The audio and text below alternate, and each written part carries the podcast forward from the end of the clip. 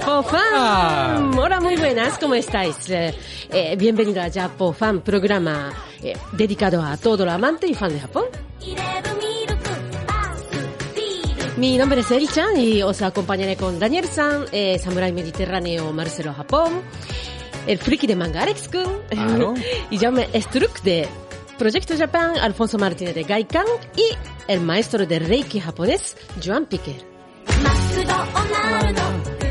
Ya sabe cantar, ¿no, Daniel? Hombre, Pues como ya sabéis, eh, Japón es un país precioso, fascinante, eh, por su cultura, eh, por su mezcla de, de tradición y modernismo, su gastronomía y su costumbre.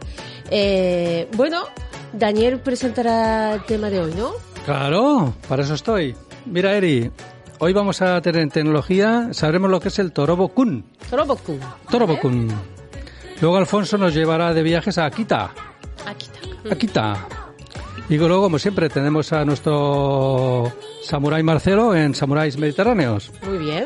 Después eh, Joan en Reiki en Japón. Ujú.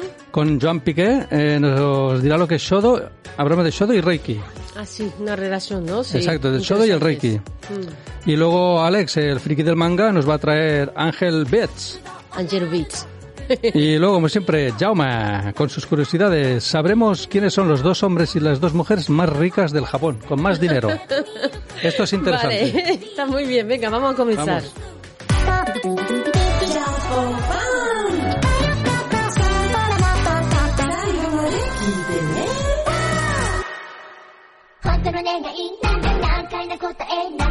Venga, vamos a pasar a la sección de tecnología. Vamos allá. Daniel, bueno, sorpréndeme, venga. Que te sorprenda, ya sabes. eh, Japón es país de robots. A ver, Ah, otra vez robot, ¿no? Eri, vamos a ver. ¿Tú conoces la Universidad de Tokio? Eh, sí, claro, es Claro. una de las universidades más eh, prestigiosas de Japón. no me sale. Y Pues ahí tiene un alumno que se llama Torobo Kun, que es un robot. Y además aprueba los exámenes para la universidad. Anda, Sin chuleta ni nada. Cuéntame, cuéntame más sobre Torobokun. Pues mira, el Torobo Kun nació de la mano del Instituto Nacional de Informática de Japón, Mm, en colaboración con varias empresas. sí, Puede recoger palabras y resolver difíciles problemas de lógica y de matemáticas. interesante, sí, Hombre, Muy que es interesantísimo. sí.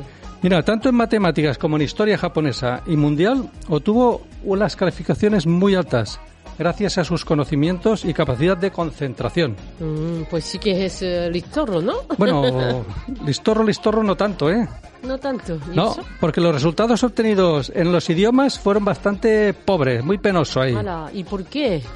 Pues mira, puede parecer, dices, ¿eso es verdad? Pues sí. Resulta que Toro Bokun no sabe leer.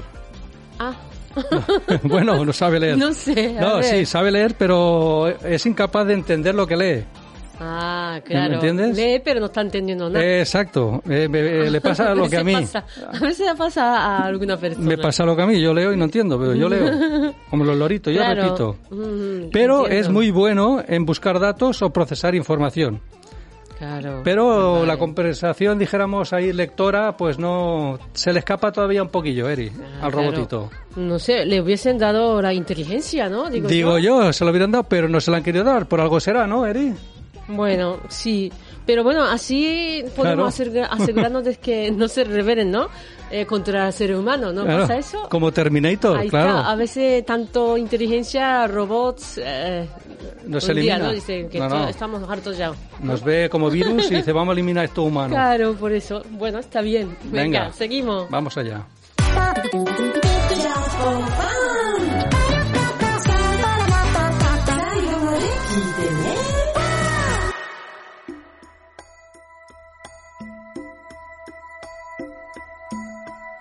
Bueno, entonces ahora vamos a, a la sección de viaje. Eh, hoy Alfonso está de viaje, ¿no? Nunca mejor dicho. Eh, No sé, claro. No ha podido venir y entonces eh, tenemos aquí la conexión. Hola Alfonso, Alfonso, ¿qué tal? Hola Eri, hola Daniel. Siento no haber podido acudir esta semana al plató de Japofan, pero haremos la sección de viajes desde aquí. Hoy os voy a hablar de Akita, os voy a hablar de una ciudad que se llama Akita y que además es capital de prefectura. Está en la región de Tohoku, es en el norte de Honshu, es una región no muy visitada. Yo mismo he ido pocas veces y tengo muchos eh, lugares pendientes por allí, pero siempre interesante. Akita, esta ciudad de la que voy a hablaros, pues siempre transmite un poco ese, ese rollo, ¿no? De, del, japonés folclórico, del ambiente rural, que siempre puede ser interesante. Vamos a hablar de Akita, de esta ciudad, que, bueno, es la más poblada e importante de su prefectura, porque las demás no sonarán para nada, son todavía más desconocidas si, si caben. Sobre todo cómo llegar, ¿no? Alguno estaréis pensando que puede ser un poco, pues, remota y que nos va a costar un poco llevar, llegar hasta allí, perdón. No, no es así. Vamos, podemos llegar en Shinkansen, en tren de alta velocidad, en tren bala sin ningún problema. Solamente como un pequeño matiz tenemos que llegar con el Komachi Shinkansen, que tiene la particularidad de que solo tiene asientos reservados. O sea, tenemos que asegurarnos de comprar tickets para poder eh, abordar el tren. Incluso aunque tengamos el Japan Rail Pass, tenemos que tramitar los tickets. Una vez hemos llegado la ciudad, una vez estamos en Akita, ¿qué podemos ver allí? ¿no? ¿Qué tenemos disponible? El Matsuri de Kanto, seguramente de Akita, de la ciudad, sea mm, lo más conocido, lo más representativo ¿no? de esta urbe. El Matsuri de Kanto mm, incluso es de los más famosos, tal vez, de Japón. Eh, ¿Qué son los cantos que dan nombre al Matsuri? ¿no? Son unos, unas largas varas de bambú eh, que se cimbrean mucho y que, bueno, tienen mm, unos farolillos con velas dentro realmente espectaculares, tienen un montón, son muy largos, eh, pesados y los llevan pues personas eh, allí de, de, Akita, de los responsables del Matsuri, ¿no? Que los llevan, incluso se hacen pues no solo llevarlos, que no debe ser fácil, sino hacen malabarismos un poco con ellos, eh, hacen danzas, se los ponen en el hombro, en la cabeza, bueno, un auténtico espectáculo, sobre todo de noche, ¿no? Con este contraste de la luz, de los farolillos y demás, es algo impresionante. Este festival se celebra del 3 al 6 de agosto y diréis, Alfonso, si no puedo acudir justo en estas fechas, ¿qué puedo hacer, no? Bueno, siempre tenemos la opción de ir al Centro de Folclore y Artes Escénicas de Akita, que eso sí que está abierto todo el año, y nos hacen algo parecido a lo que vemos en el, en el Matsuri allí. No solo eso, sino nos dejan hacer pruebas y llevar a nosotros un canto, ¿no? Sé, no sé cómo se nos dará, pero nos dejan un poco. ¿Dónde más podemos ir de Akita? Vamos a ir ahora al Museo del Arte, al Museo de Arte de la ciudad. Y este museo se caracteriza por dos cosas, yo creo que le hacen un poco especial, ¿no? Una de ellas es, que es un museo reciente, es un museo del 2012 y está diseñado por el arquitecto japonés Ando Tadao. Y bueno, es, yo no sé si fue a Akita en 2013 o algo así, pero bueno, es un diseño muy innovador y demás. Y otra cosa, como os decía, la segunda que hace especial un poco a este museo es que exhibe las, la gran totalidad de obras que exhibe eh, son del autor, del artista eh, Leonard Fujita, que es un, autor con una vida un poco azarosa y que bueno es eh, el pintor japonés eh, de influencia occidental más importante de Japón. Es un pintor que estuvo viviendo en Francia, en París, por ejemplo, y en otros países, y por lo tanto recibió muchas influencias extranjeras. Así que es un museo en Japón un poco diferente, de un artista un poco diferente que puede ser interesante que visitemos. Tengo hambre, ¿y vosotros? Eh, Akita, ¿qué podemos comer allí, en esta ciudad? Podemos comer kirin tampo. Yo veía unas cosas eh, como algo blanco ensartado en un palo ahí, como largo y tal, que esto es el kirintampo, es arroz eh, cocido, machacado y que le ponen algunas otras especies y cosas, llevan unas eh, algo de setas maitake, perejil y alguna cosa más. Y bueno, podemos comerlo como snack, tostado, que lo venden allí, o podemos también comerlo en nave, que es la cazuela japonesa que algunos ya conoceréis. Vamos a otros lugares de Akita, vamos al parque Shenshu, que es de una gran ciudad, porque al fin y al cabo Akita es capital de su prefectura, sin un gran parque, y esto es el parque Shenshu, que tiene dentro las ruinas del castillo de Kubota.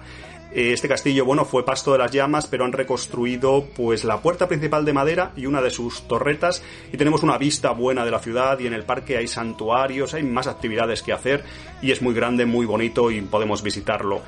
Me quedo sin tiempo, como siempre, amigos. Os hablaría de más lugares de Akita. Os hablaría, por ejemplo, de la raza de perros eh, Akita Inu, que es tan conocida, por ejemplo, por, por Hachiko, tan famoso de Japón. Os hablaría, por ejemplo, del convento de las sirvientas de la Sagrada Eucaristía, que tiene una historia un poco así rara también. La pagoda de la paz, y tengo por aquí más cosas que me gustaría contaros. Otro día, si es necesario, volveremos a Akita. Pero como conclusión decir que esta ciudad, Akita, no estará en la lista de casi nadie de ciudades que tengo que visitar de Japón. Sin embargo, yo os la recomiendo porque, bueno, contrasta bastante con otras ciudades más conocidas, ¿no? Es rica en historia, en cultura y en artesanía y son estos lugares, ¿no? El contraste de lugares eh, lo que da, lo que puede hacer a nuestro viaje a Japón todavía mejor y, bueno, puede ser una visita al archipiélago nipón más, eh, todavía más rica, ¿no? Eh, varían en, yendo a ciudades como Akita. En fin, no me enrollo más, amigos. Muchas gracias, Tomodachi, nos vemos pronto. Un saludo, Matane, hasta luego.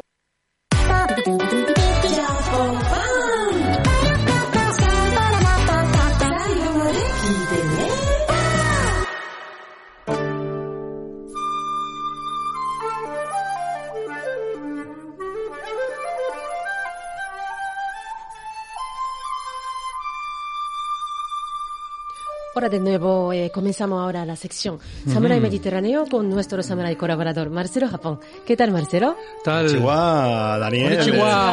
Eri, a ver si un poco más en vocabulario. ¿eh? Va bien el japonés, va bien el japonés. Bueno, pues muy contento de estar aquí nuevamente con vosotros. Igualmente Marcelo. ¿Y qué vas a contarnos hoy? Pues hoy volveremos a hablar del libro de los cinco anillos, ¿eh? El gran, el gran tratado sobre estrategia y táctica militar escrito por el famoso samurái Miyamoto Musashi. Muy bien, me parece genial, eh, Marcelo. Recuerdo que hace unas semanas, ¿no? Nos hablaste de su primera parte, el manuscrito de la tierra, que analiza varios aspectos clave de la estrategia militar. Sí, Eri, sí, lo recuerdo como la importancia de la planificación de la Eso es. batalla y de la adecuada gestión de recursos. Sí. Ujú, exactamente, Eri Daniel, ¿eh? Qué buena memoria tenéis, ¿eh? Hombre, Sí, ¿de qué parte o, o manuscrito nos vas a hablar hoy? Pues hoy vamos a hablar de la segunda parte de la obra, el manuscrito del agua, que a mí el agua me encanta, ¿eh? dedicado a la táctica militar y donde se explican los diferentes métodos para alcanzar la victoria en el combate. Me inter- muy interesante, Marcelo, esto me interesa. ¿Y cuáles son esos métodos? Pues por ejemplo, las cinco posturas para ponerse en guardia y las cinco técnicas de ataque con los dos sables. Los tipos de golpe, como el golpe centella o el golpe de las hojas carmesí. O bien cómo utilizar el sable largo y las diferentes técnicas de corte. Oye, estamos... ¡Sa! Muy interesante, ¿eh? Fascinante. es todo un manual de, de lucha. Sí, parece, ¿no? Y es realmente impresionantes. Y, por cierto, ¿por qué se llama el manuscrito de agua? Pues muy buena pregunta, Eri, te cuento. Musashi, al igual que otros grandes maestros de las artes marciales eh, chinas, eh, utiliza el agua como una metáfora, como una forma de explicar que el guerrero debe ser muy flexible y mentalmente y fluir como hace el agua, que se adapta a la forma del recipiente o del cauce que la contiene. Hombre, como la frase We water, sé agua de Bruce Lee. Exactamente. Daniel, ese es el concepto y esa es la idea, ¿eh? ¿Y de qué más eh, nos habla el manuscrito del agua, Marcelo? Pues de muchas cosas más, pero como no quiero alargarme demasiado, destacaré los conceptos que me parecen más relevantes. Vale. Como que hay que tener una visión periférica o global en el combate, pero sin dejar de mirar al frente. O bien que en la batalla no debes estar demasiado excitado. Hay que buscar el equilibrio y estar relajado. Se está poniendo interesante, Marcelo. Sigue, sigue. Me gusta. Pues Musashi también insiste mucho en la importancia de que en cualquier actividad se visualice la meta o el objetivo a conseguir, porque si no puedes fallar. Y pone el siguiente ejemplo, si piensas solo en golpear o tocar, no cortarás, Daniel. Claro. Ah. En otras palabras, si quieres realmente vencer al enemigo, tienes que ir a por todas. Mm, pues eh, entiendo. ¿Y alguna cosa más que eh, quieras eh, destacar, Marcelo? Pues sí, dos cosas más. Musashi nos dice que es fundamental leer su libro con mucho detenimiento o puedes cometer errores al aplicarlo. Y finalmente, asegura que se necesitan mil días de práctica para aprender todas sus técnicas y diez mil días de prácticas para refinarlas y dominarlas. Diez mil días, esos son unos cuantos años, ¿eh, Marcelo? Yo diría como más de 20 o por ahí. Pues sí, pero me ha sonado como al Sabina, ¿eh? Pues sí, unos 27 años. Pues increíble y, y fascinante, ¿no? El manuscrito del agua. Eh, la verdad es que eh, te hace pensar, sí. En este sentido, Marcelo, pues eh, nos podrías eh, decir alguna de las frases o pensamiento de este manuscrito como ya hiciste con el manuscrito de la, de la Tierra. Por supuesto, Eri. ¿Vale? Pero si os parece, al igual que entonces, después de deciros el pensamiento, os pediré de nuevamente vuestra opinión sobre el mismo. Un reto samurái nuevamente, ¿lo aceptáis? Yo siempre acepto. Si un reto Hombre, acepto siempre, siempre. digo. siempre nos viene con el examen sorpresa, pero bueno, va, vamos a aceptarlo. Vamos. Perfecto, pues aquí va el primer concepto. Vale. No leas por leer, tienes que tener interés por descubrir cosas y luego reflexionar. Un pensamiento contrario a la lectura rápida y superficial tan de moda en estos tiempos digitales de redes sociales. ¿Cuál es vuestra opinión al respecto? Hombre, pues mira, yo soy de esos que procuro leer y, y reflexionar lo que leo, pero a veces leo y no Y no retiene. y no leo como los loros, no sé, digo, no, me acuerdo, no me acuerdo mucho. retiene, dice, que ¿Por qué Me página he estoy, no? preguntado, me he preguntado, pero sí es interesante. Además dicen que para leer bien tienes que leer un párrafo y luego reflexionar Exacto. sobre eso. Claro. Sí, sí, sí. Está bien, interesante. ¿Y tú, Eri? Bueno, yo pienso que es una forma, ¿no? De, de ir mejorando en cualquier cosa. Claro. Eh, hay que mirar el fondo del asunto, pues eh, no solo hacer un repasito por encima, así que he leído, o, o no solamente de leer. Si hablamos de como fi- filosofía, igualmente, claro, está hablando de otra cosa, ¿no? Entonces, eh, hay que tener siempre ganas de descubrir y, y pensar y sobre eso flexionar, porque si no, no avanzamos. Veo que estás leyendo bien, Eri. Estás reflexionando. Y si no, si no, lo que se puede hacer es decir, oye, mira, no leo porque no me estoy enterando de nada. Exacto. Y Sí. Me pongo la tele. me pongo en modo zen, respiro, inhalo y exhalo, ¿no? ¿Verdad? eh? Sí. Bueno, y en cualquier caso, las dos opiniones son válidas y interesantes, ¿eh? Otro concepto. Aprende a relajar totalmente tu mente y saborea totalmente ese momento de tranquilidad. ¿Qué os sugiere esta frase tan de meditación? ¿Vosotros la aplicáis en la vida tan intensa y veloz que tenemos actualmente? A ver, Eri, te Pues, toca. Yo no, no, no lo aplico. ¿Verdad? Que, a ver, me gustaría, ¿eh? pero me siento como que, que en toda mi vida no voy corriendo y sigo corriendo. O sea que, y- pero bueno. Te morirás que- corriendo, Eri. Sí, es- es- eso es lo que va a pasar, ¿verdad? Pero sé que saber eh, desconectar la mente es eh, eh, una gran clave, ¿no? Para conseguir eh, como el éxito, podría decir como la felicidad, ¿no? Conseguir la felicidad en tu vida. O sea que eh, sí que mm, creo que la persona exitosa mm, saben a- aplicarlo, pienso. Muy bien. Yo lo tengo más fácil porque yo tengo el botón del stand-by y me desconecto rápido. Ah, sí, te pasa como sí con la lo lectura. sabes. Tú sí lo sabes, ¿eh? Me quedo desconectado. Claro, pero tú sí lo sabes, Él ha sí. dicho antes que está leyendo y no se entera. Haces eso. Claro. Le da el botón antes de ponerse a leer. Me lío. Pero eso sí, eso sí, re- medito bien, Es me muy gusta meditar. ¿Eh? sí. Sí, sí. Hay, hay Tú que, sí puedes hacerlo, eso. hay que ensayar la templanza, ¿no? Hombre, no, no, es, no es fácil, ¿no? No. Porque al final te acuerdas de los pollos cuando le cortan la cabeza siguen corriendo, ¿no? Cuando Sí. yo era pequeño en Andalucía ¿no? veía eso, ¿no? Veía que el pollo salía corriendo y Vale. se el pollo, ¿no? Que eso lo no he lo he visto escuchado a nunca. Víctor Cooper también. Pero bueno, que es cierto, es cierto que sale el pollo por ahí. o- Sí, ¿no? Corriendo. Qué mal.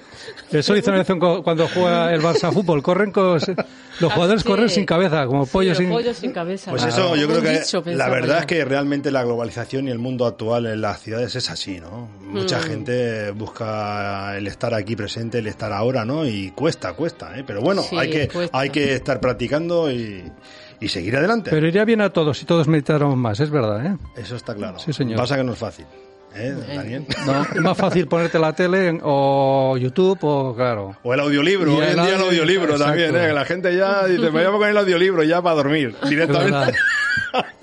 No, Como si fuese una ¿eh? nana, tú. bueno, muy bien dicho. Eh, chicos, ahora un nuevo pensamiento que puede ser algo polémico. Aunque tengáis un momento de ánimo débil, no permitáis que otros lo vean. Recuerdo que mi padre me decía algo parecido. Aunque muchos psicólogos dicen que hay que mostrar los sentimientos o debilidades. ¿Cómo lo veis? Yo ya te digo, mm, es- estoy de acuerdo, pero con tu padre o con mi amo es así. sí, como lo que dice el psicólogo, no estoy, no estoy Ajá. de acuerdo, ¿sí? O sea que, mm, a ver, pero pienso, ¿no? Que al final y al cabo somos animales. Sí.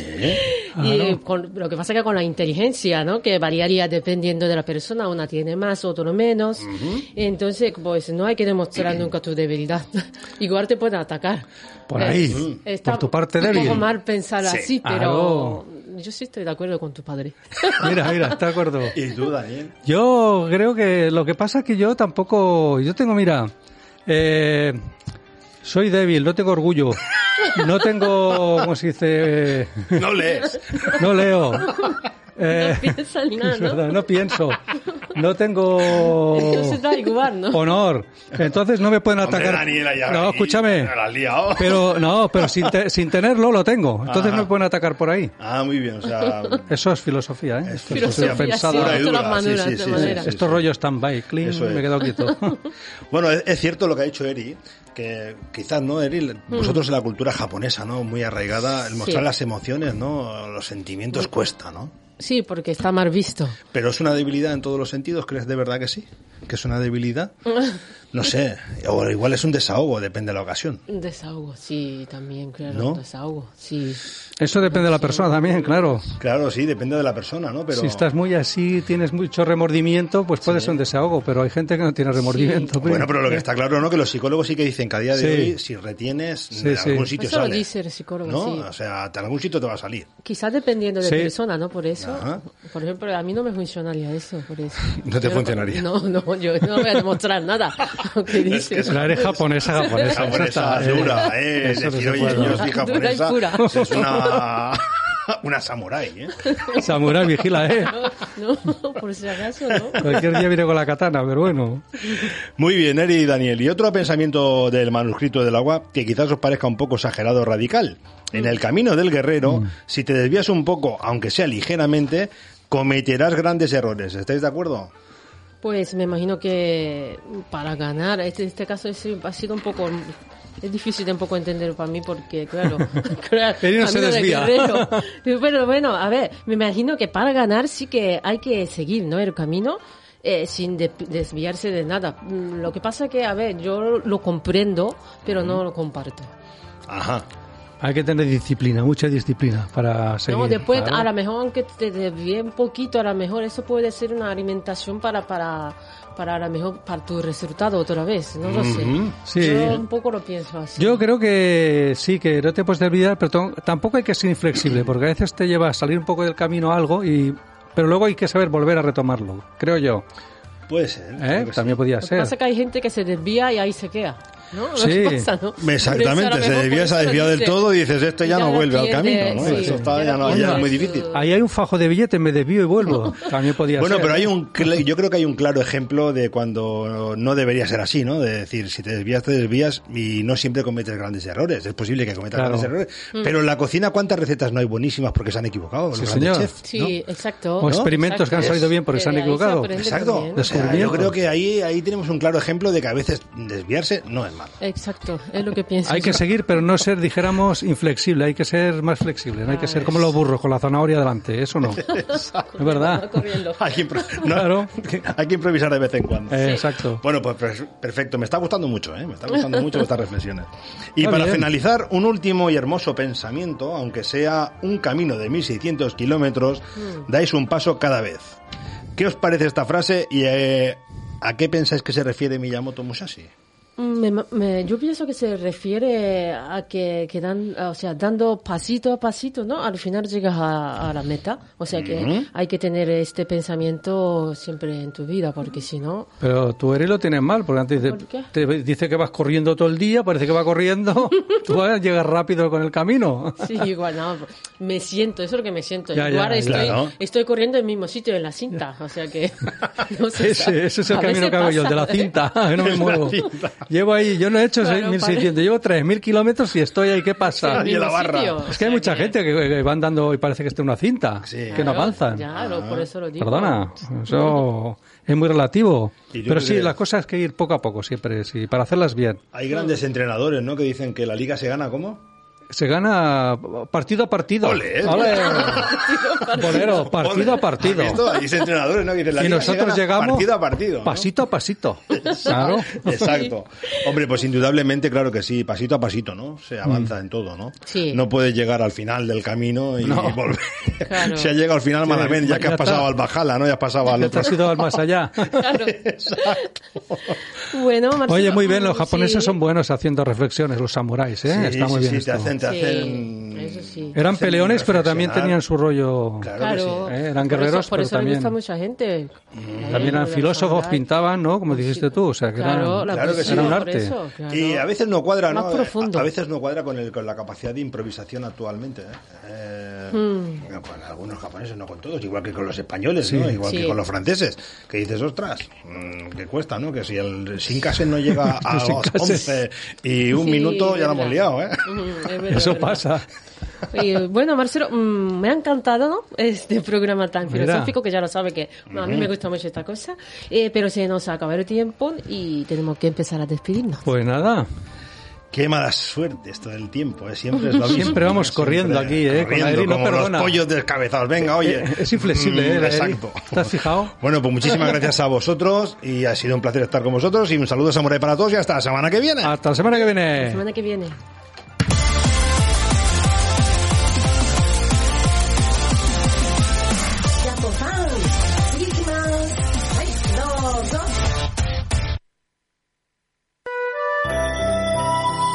Escuela de Reiki japonés tradicional Joan Piquer, la única escuela oficial de Barcelona, continuando la tradición de tres escuelas japonesas en Reiki japonés. Cursos presenciales y online. También sesiones privadas de Reiki para equilibrar tu cuerpo y mente. Viaje a Japón del 31 de julio al 9 de agosto para aprender Reiki y descubrir el Japón espiritual. Más información en joanpiquer.es.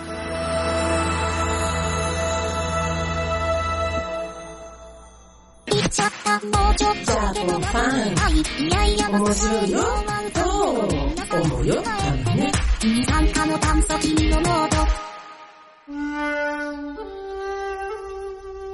Ahora continuamos con la sección de Reiki en Japón con Joan Piquel.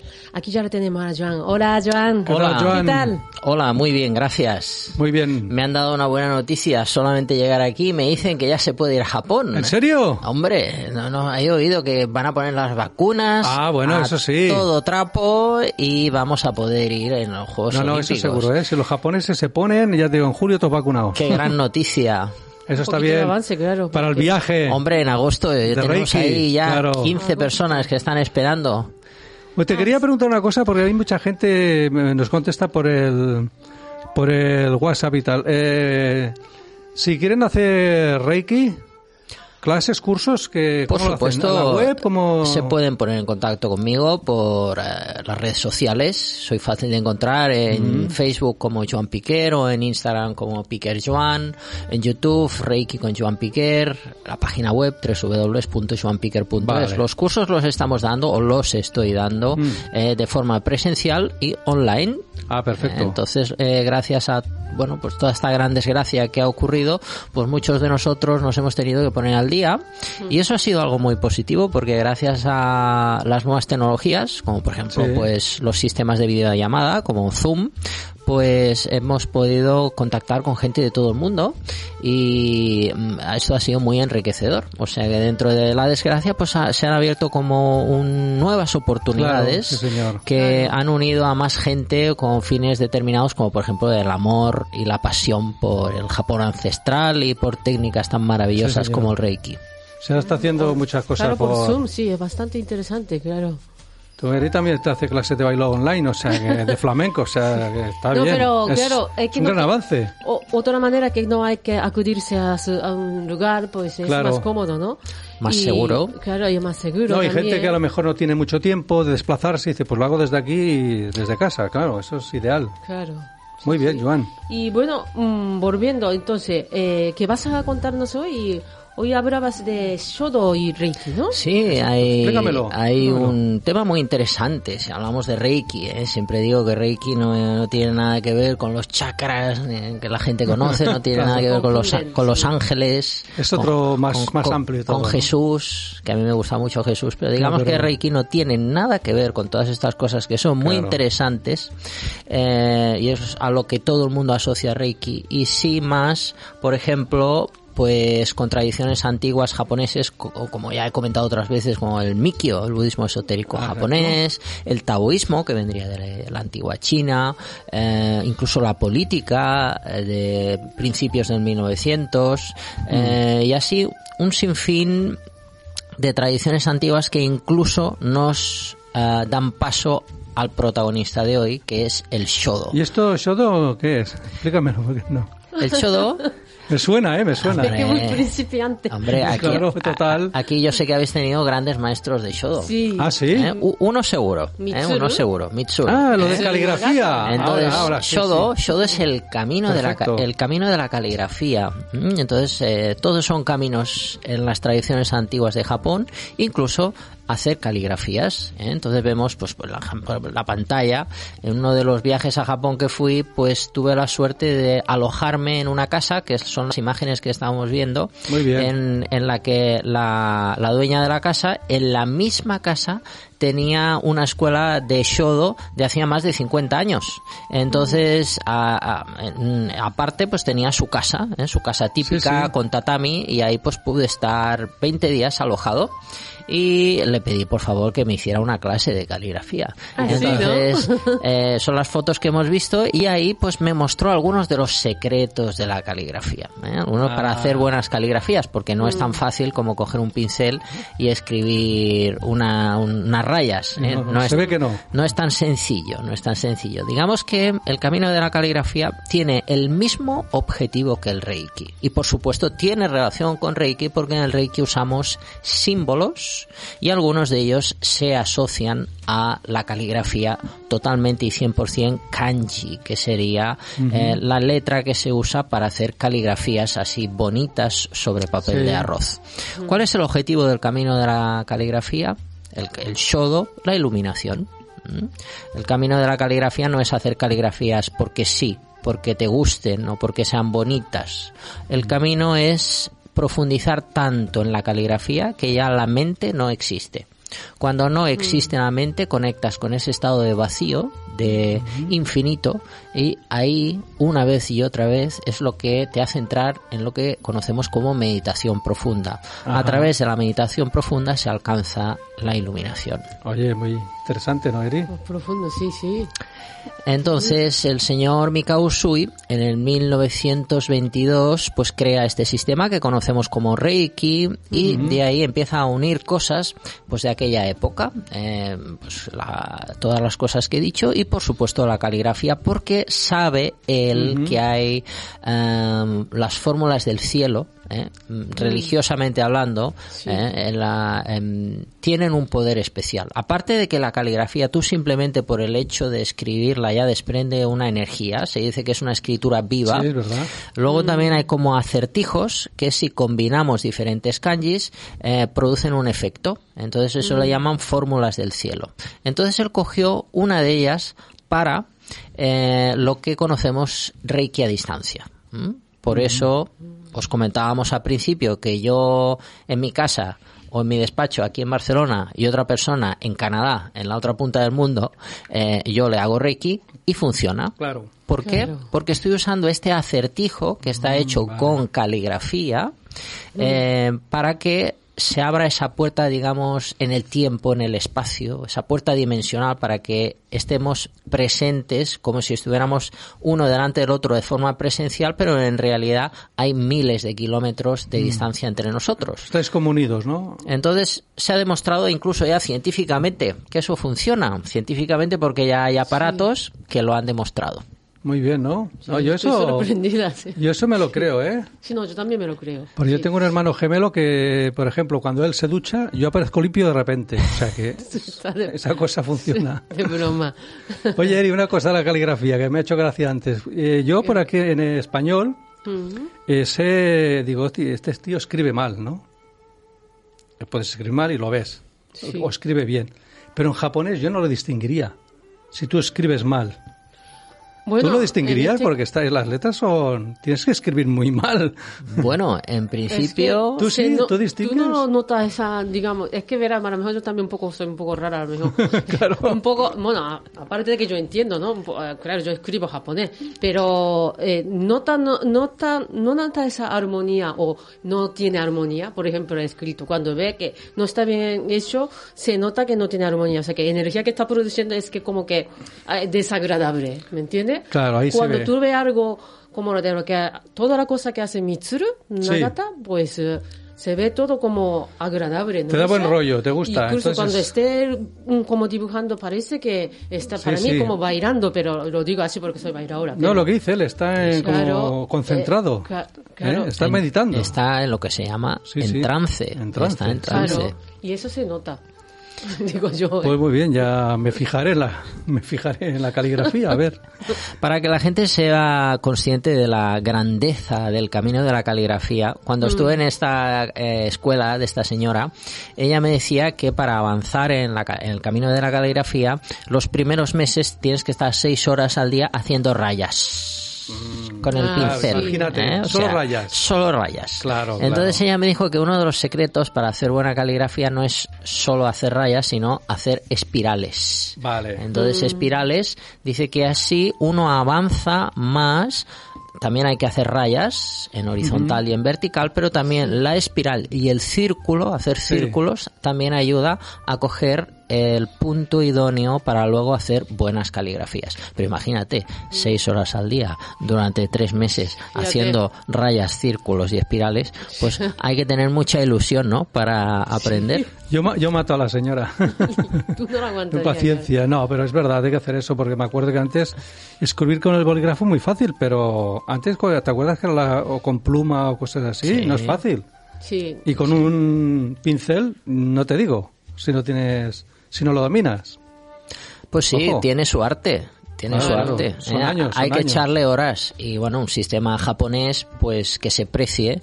eh, la manera de progresar es repetir, repetir, repetir, repetir. Ah, exacto. y que pase el tiempo, constancia y tomarte en serio lo que estás haciendo.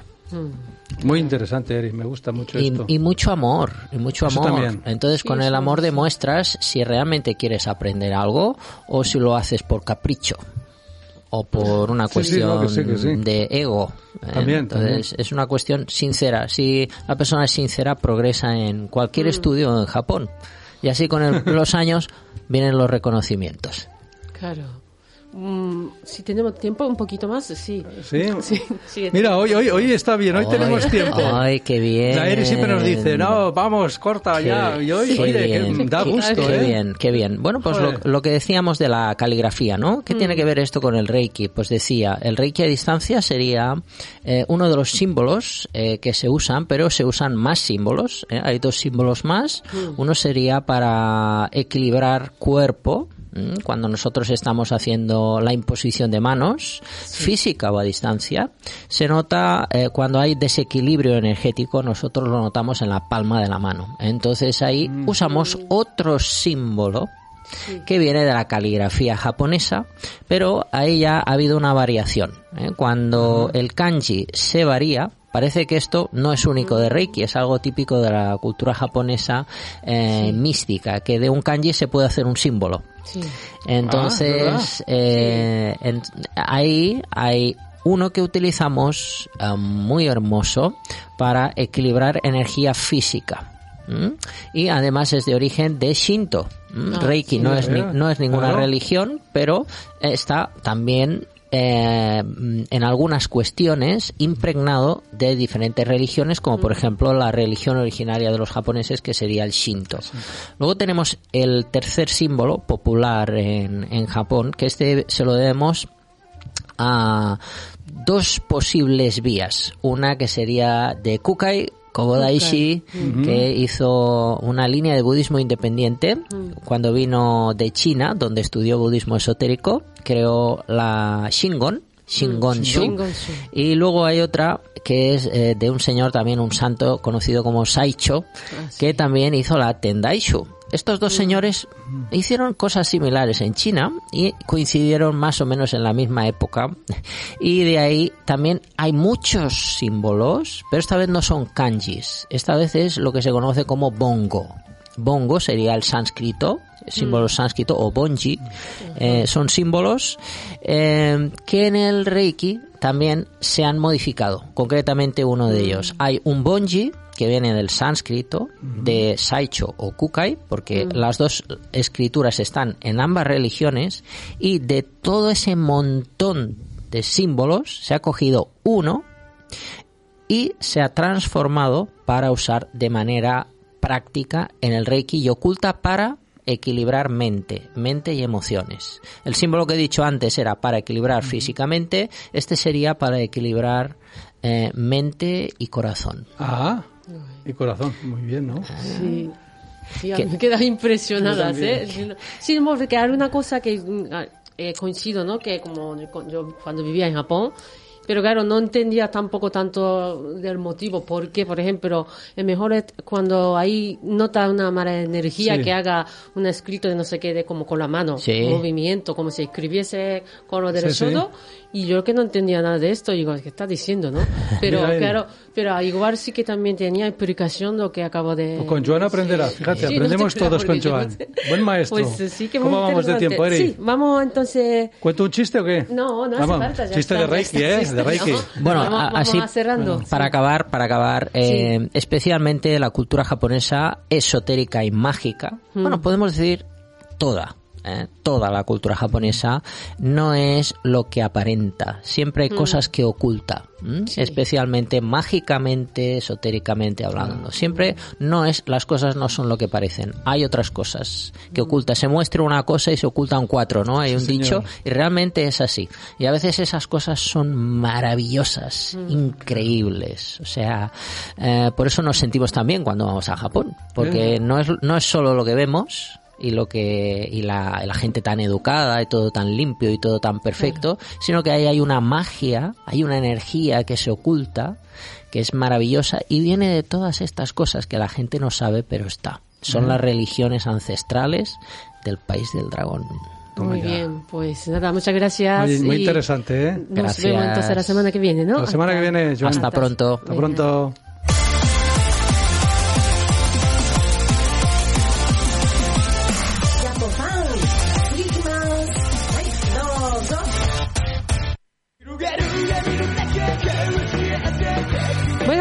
Entonces vamos a la sección de manga con el friki de manga. Alex Kun, hola Alex. Muy buenas, Chapofan. Como veis, hoy vengo acompañado de mi amigo Alejandro. Buenas, yo soy Alejandro, eh, también soy un friki del manga como Alex y hoy vengo para hacer la sección un poco más, no sé si decir amena, pero para contrastar información y opinión sobre el tema que vamos a hablar hoy. Hoy hablaremos de el anime de Angel Beats. Y este anime fue producido, ay, per- perdón, tiene 13 episodios, que fue dirigido por Seiji Kishi y producido por PA Works y Aniplex, y la historia fue originalmente creado por Jun Maeda, quien también escribió el guion y compuso la música de la serie. Esta, este anime trata de... Es, es un anime shoujo, es muy triste.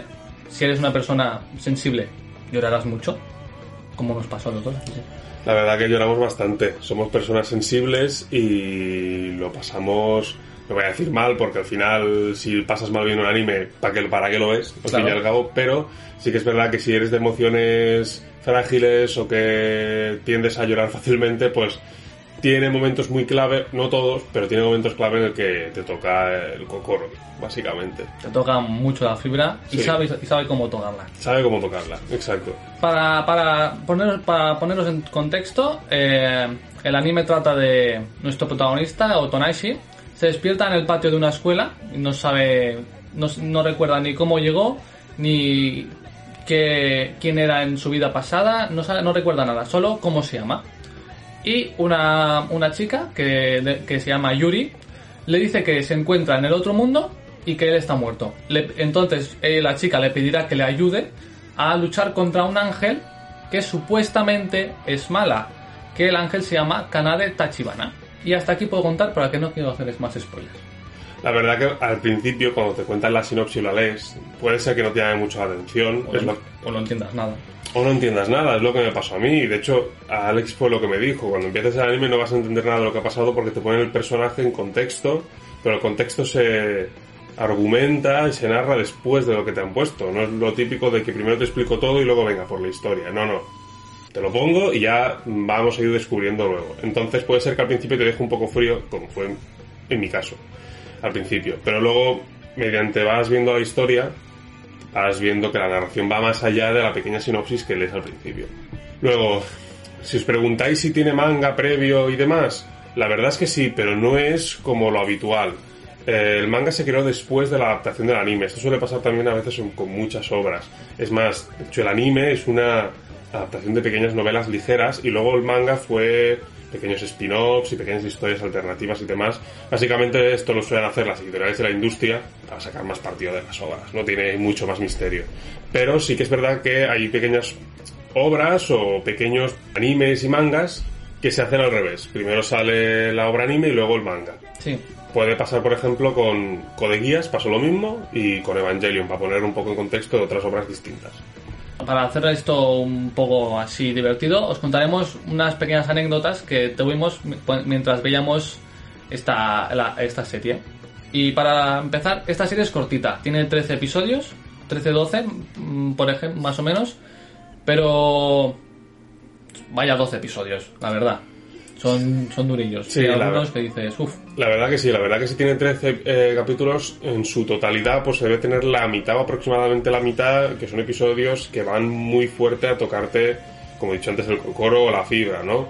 Eh, en mi caso, por ejemplo, eh, el primer capítulo me dejó muy frío, pero el segundo narra una- la historia de un personaje, se centra en un personaje que a mí personalmente, de la manera en la que la narró y el argumento que le dio, a mí me, me, me gustó mucho, me impactó mucho y para mí el segundo episodio es mi episodio favorito.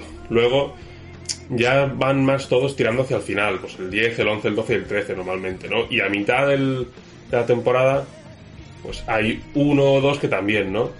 Pero sí que es verdad que como trama argumental es normalita, pero tiene episodios muy clave que, que sabe cómo darte. Yo mi dato curioso es que empecé a ver el anime y cuando llegué al episodio 10, ese episodio me destrozó tanto que dejé de ver la serie durante seis meses, no, no, no me atreví a verla más y me animé a verla, a ver los últimos dos episodios después de seis meses sin ver la serie y me volvió a destrozar otra vez solo por ver dos episodios. A más. mí eso me pasó con Full Metal. Me ¿vale? reventó. Eso me pasó, sí, sí, sí. Es una sensación un poco extraña, porque realmente estás dejando de ver algo por una sensación que te ha dado una animación o algo que no, no es real, pero es muy fuerte. No sé, te, te pones en- con, con los personajes y yo qué sé. Claro, nosotros estamos contando nuestra versión de lo que nos pasó con la obra. Igual otro ve Angel Beats, como le pasó a, mi- a amigos y amigas mías, y no les toca tan fuerte y me dijeron exagerado, ¿no? Pero supongo que esto también va mucho con el carácter y cómo es de sensible la persona en este aspecto. Y pues ya estaría todo por hoy, Japofan. Hasta la próxima. Hasta la próxima.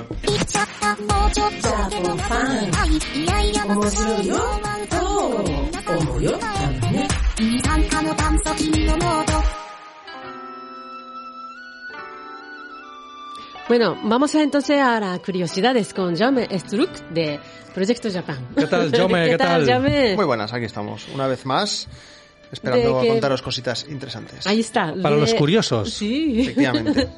¿Qué es lo que vas a hablar hoy? Pues hoy vamos a hablar de dinero. Lo que de- Esto que ya, sí, sí, mira. Daniel. Mira los ojos del dólar. Se te están haciendo clink, clink, clink, como traga perra ya. Hoy vamos a hablar de, eh, de los dos hombres y las dos mujeres con más dinero de Japón. Háblame de las mujeres a mí. Me interesa más la segunda parte. Empezaremos por, lo, empezaremos por los hombres. bueno, Sí, hombre. sabemos que, que Japón es, la, es la tercera economía. Un poquito más para la derecha. Voy para, más para allá. Sí. No se me ve bien. Japón es la, la tercera mayor economía a nivel mundial.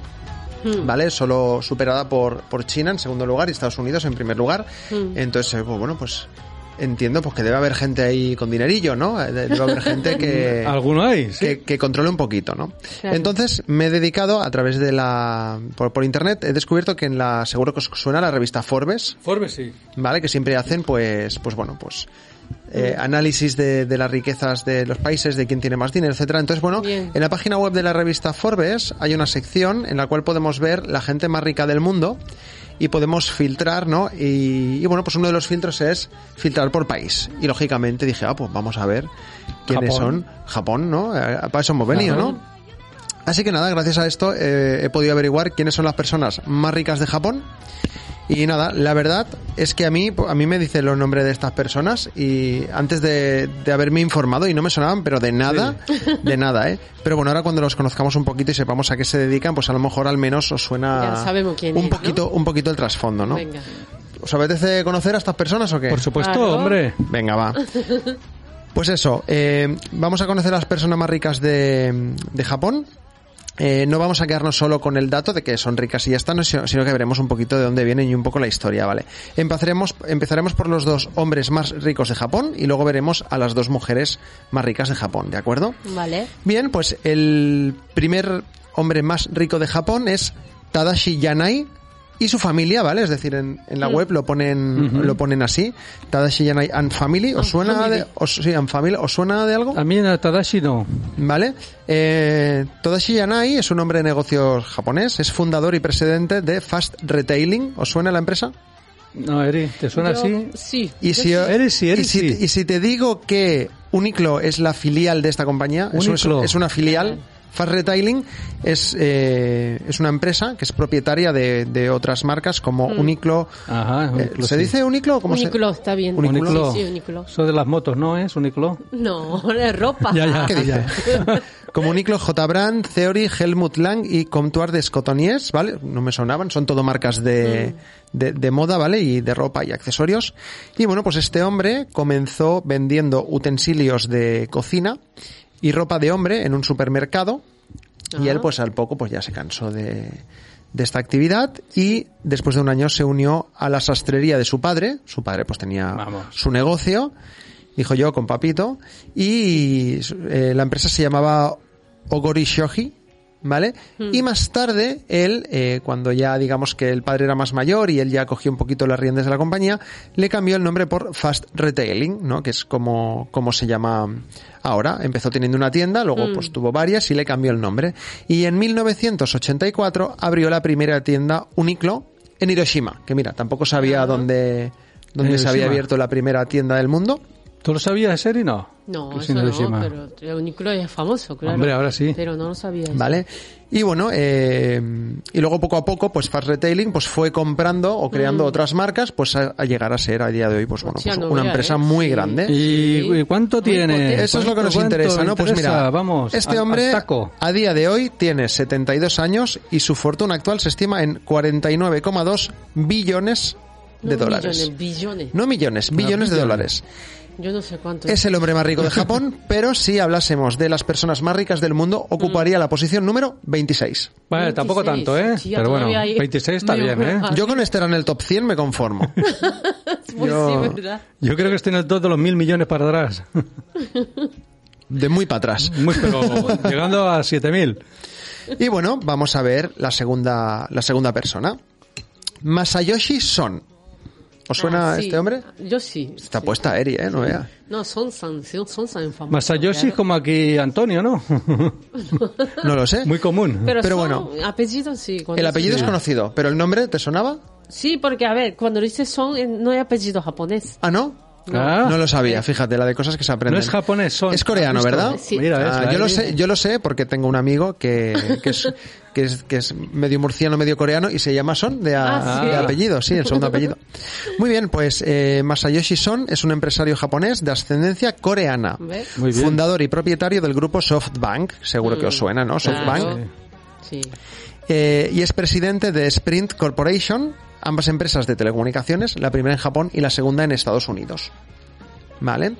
Entonces, eh, él estudió en Estados Unidos y para poder costearse la carrera se involucró en, en diferentes negocios, entre ellos la importación de máquinas recreativas, lo que esto le reportó más beneficios. Eh, gracias a- al dinero, pues pudo crear, o sea, él tuvo una idea y fue la creación de un traductor automático cuya patente fue vendida a la empresa Sharp, seguro que os Sharp, suena, ¿eh? sí. Bueno, hoy en día no se habla tanto, ¿no? Pero bueno, antiguamente Sharp sí. Ah, sí, era de teles y cosas así, ¿no? robado Sí. muchas veces allí, sí, Sharp. Pues, pues no creo que les importase que robases mucho, Daniel, porque vendió la patente por eh, 400 mil dólares aproximadamente.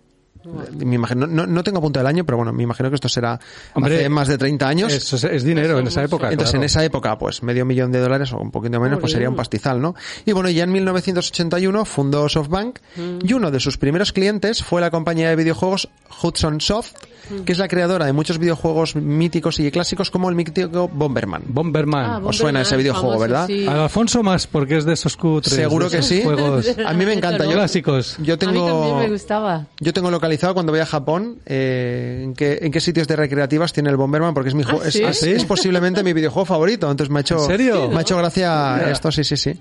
Y bueno, pues la empresa SoftBank fue creciendo a pasos agigantados, aunque Claro. el punto de inflexión fue cuando Internet comenzó a crecer y a crecer, y SoftBank se convirtió en el máximo accionista de Yahoo Japan. Ah, mira. ¿Vale? Entre otras empresas tecnológicas en las que también invirtió dinero como Alibaba Ah, Alibaba. que son los de AliExpress, ¿no?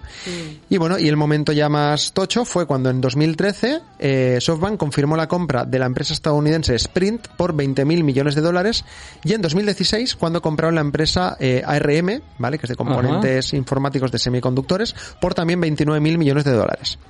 Y decir que la jugada le salió muy bien porque esta empresa ARM se la, se la revendió luego a la empresa Nvidia de tarjetas gráficas por 40.000 millones de dólares. O sea Ah, que calderilla. poco a poco.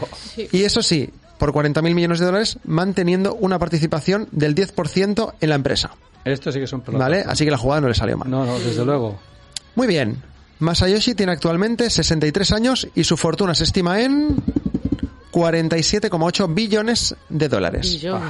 Es curioso porque es el segundo de Japón, pero en el ranking mundial está justo por detrás del primer japonés. Ah, o sea, ¿sí? el de antes era el 26 Claro. del mundial y este es el 27. 27. Hombre, justito, 47, 49 millones. Ahí Sí, sí, están, sí, sí, ¿eh? ahí pues están. están ahí. Muy bien. Y bueno, y vamos a pasar a las mujeres, ¿vale? Vamos a ver la primera mujer más rica de Japón, eh, Yoshiko Mori, ¿de acuerdo? De Yoshiko no tenemos mucha información, ¿vale? No, nada. Pero sabemos que es la viuda del magnate inmobiliario Minoru Mori, sí, en Japón era bastante, era bastante se- conocido, Sería occidental, se murió pronto. y falleció en el año 2012, bueno, falleció con setenta y pico años, creo. Occidental, claro. Y, y bueno, pues ella heredó parte de la propiedad eh, de Minoru, incluido una parte de la empresa eh, inmobiliaria que tenía su, su, su difunto marido, Mori Building, ¿vale? No sé si os suena Mori Building, pero esta empresa es conocida por el desarrollo y la construcción de elegantes complejos como el Roppongi Hills de Tokio. Ah, Vale. es Ah, muy bien, sí. ¿Vale? Famoso, que, es, famoso. que es una zona pues de tiendas, restaurantes, apartamentos, Mm, hoteles, oficinas. pasta, sí. Vale, ¿De qué se murió el marido, lo sabes? No lo pone. Wikipedia no, no lo pone. Suena Porque crimen, suena crimen esto, ¿eh? Deberíamos, deberíamos sí. preguntarle a Yoshiko a ver qué opina. hombre. Hay que abrir una investigación. Y bueno, eh, bueno, pues decir también que Mori Building también co-desarrolló uno de los edificios más altos de China, el Shanghai World Financial Center, que tiene 492 metros de altura.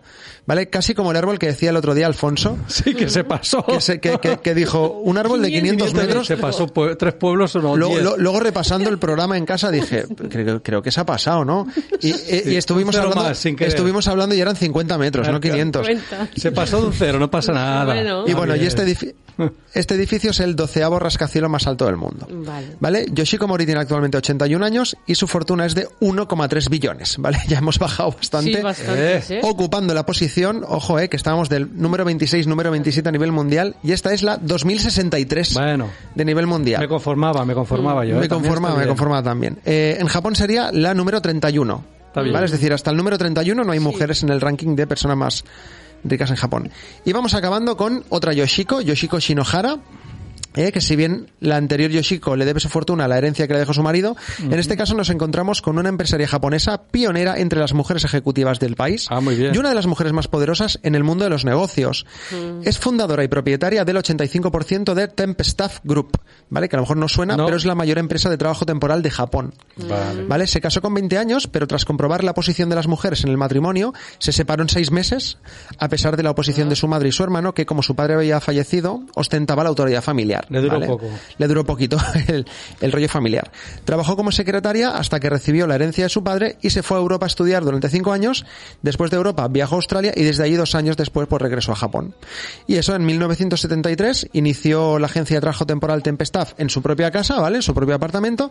Y en los años 90, cuando llegó la crisis y las empresas japonesas ya no aseguraban tener un empleo por vida, que era lo típico, pues ahí empezó esta mujer a tener mucha faena y, Oye, hasta, muy y, así, y así hasta el día de hoy, pues mira, pues 86 años que tiene, una fortuna de un billón de dólares y en el ranking mundial estaría la 2352. Muy en bien, ¿no? Japón sería el número, la número 41, que tampoco está nada mal. 86 Bueno, años, es muy bueno, joven para mí. Sí. Sí. Bueno, vamos-. Con un millón de dólares a mí me arreglan la vida también. Venga, gracias. Gracias. Hasta luego.